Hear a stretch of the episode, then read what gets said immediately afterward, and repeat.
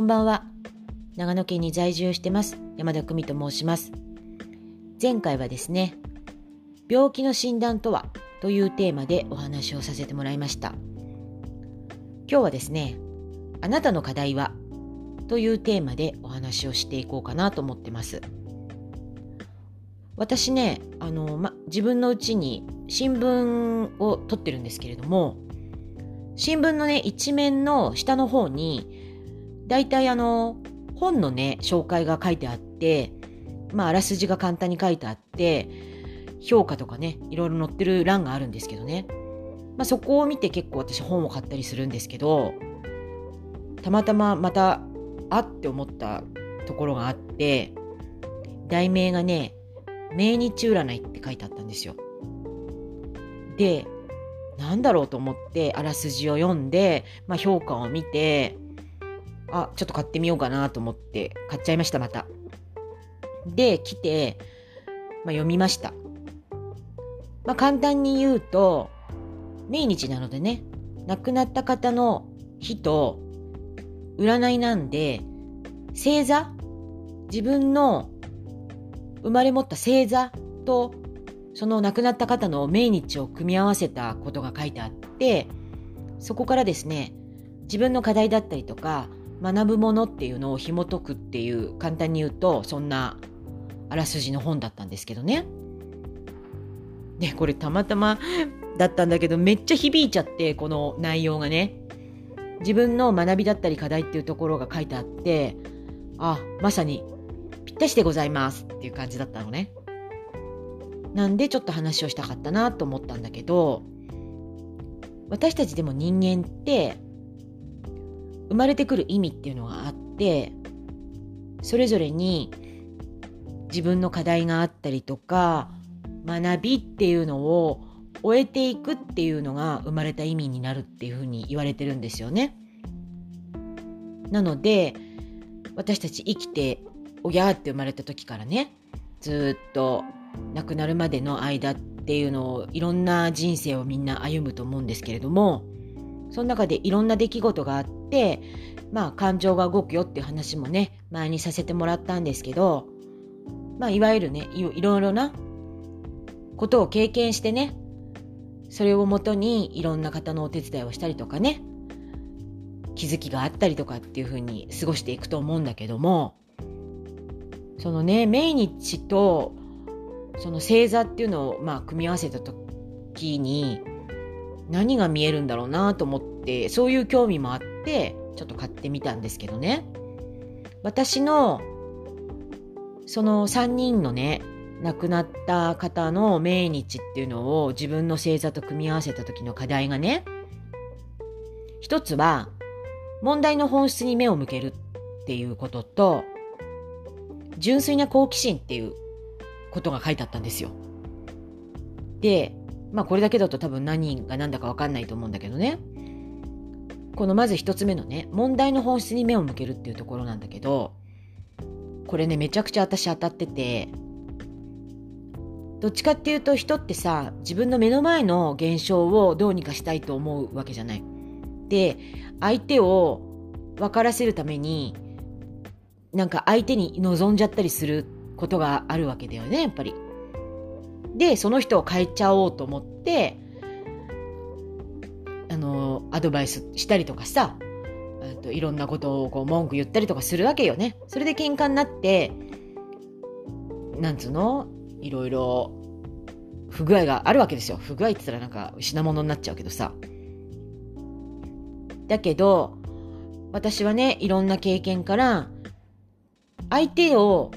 どうこうさせるのは無理だということに気づき、自分が自分を整えていくっていうことをしていくと、周りも変わるっていうかね、自分が変わっていくわけではないんだけど、きっと見る世界とか見方とかが変わっていくんだなっていうことに気づいてね、やってきた時に、感じたのが、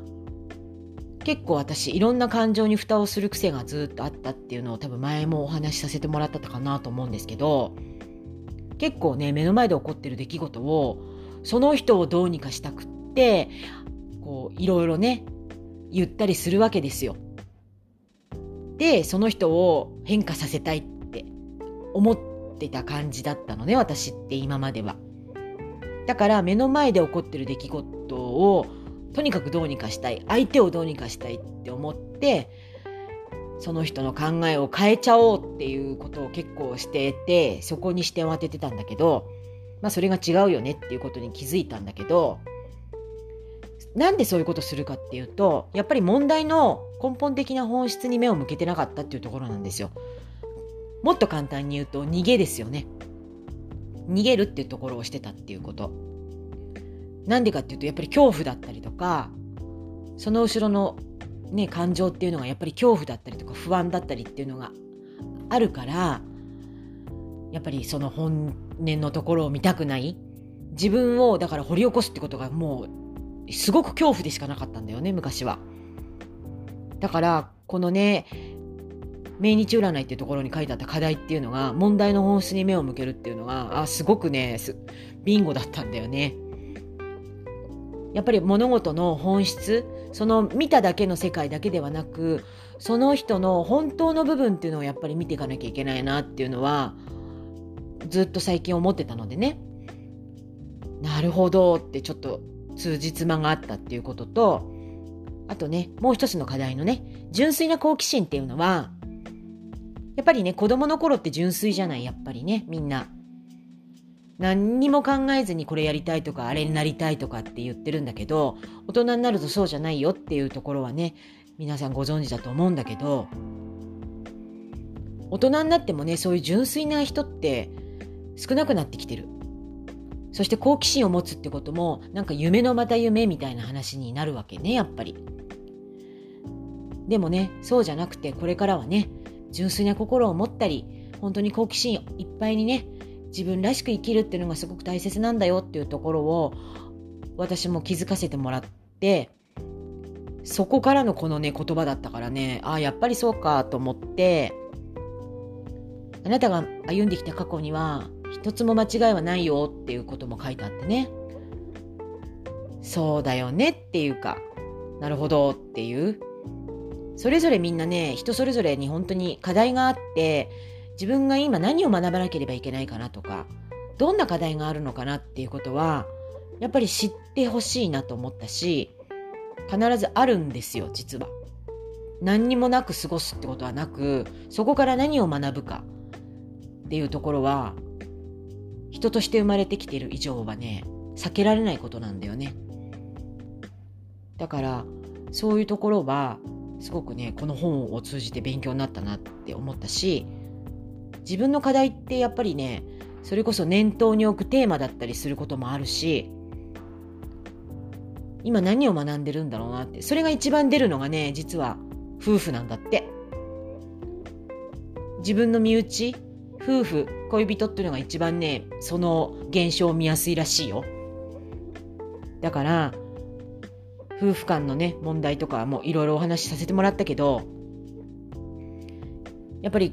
出会ってねいろいろ思いがあって結婚はしてるけどよくね結婚すると学びですってよく言うけどまあ一理あるなっていうふうにも思ってるのね。そこで何を学ぶかっていうところだったりそこから自分がどうやって吸収していくかっていうのは本当に自分になってくるんじゃないかなっていうそのね課題っていうのを考えてもらうのも大事なんかなってちょっと思って今日はそのお話をしました。っていうことで短いですけれども今日はですね自分の課題っていうことでねお話をさせてもらいました。今日も一日お疲れ様でした。そして聞いてくださりありがとうございます。それではまたおやすみなさい。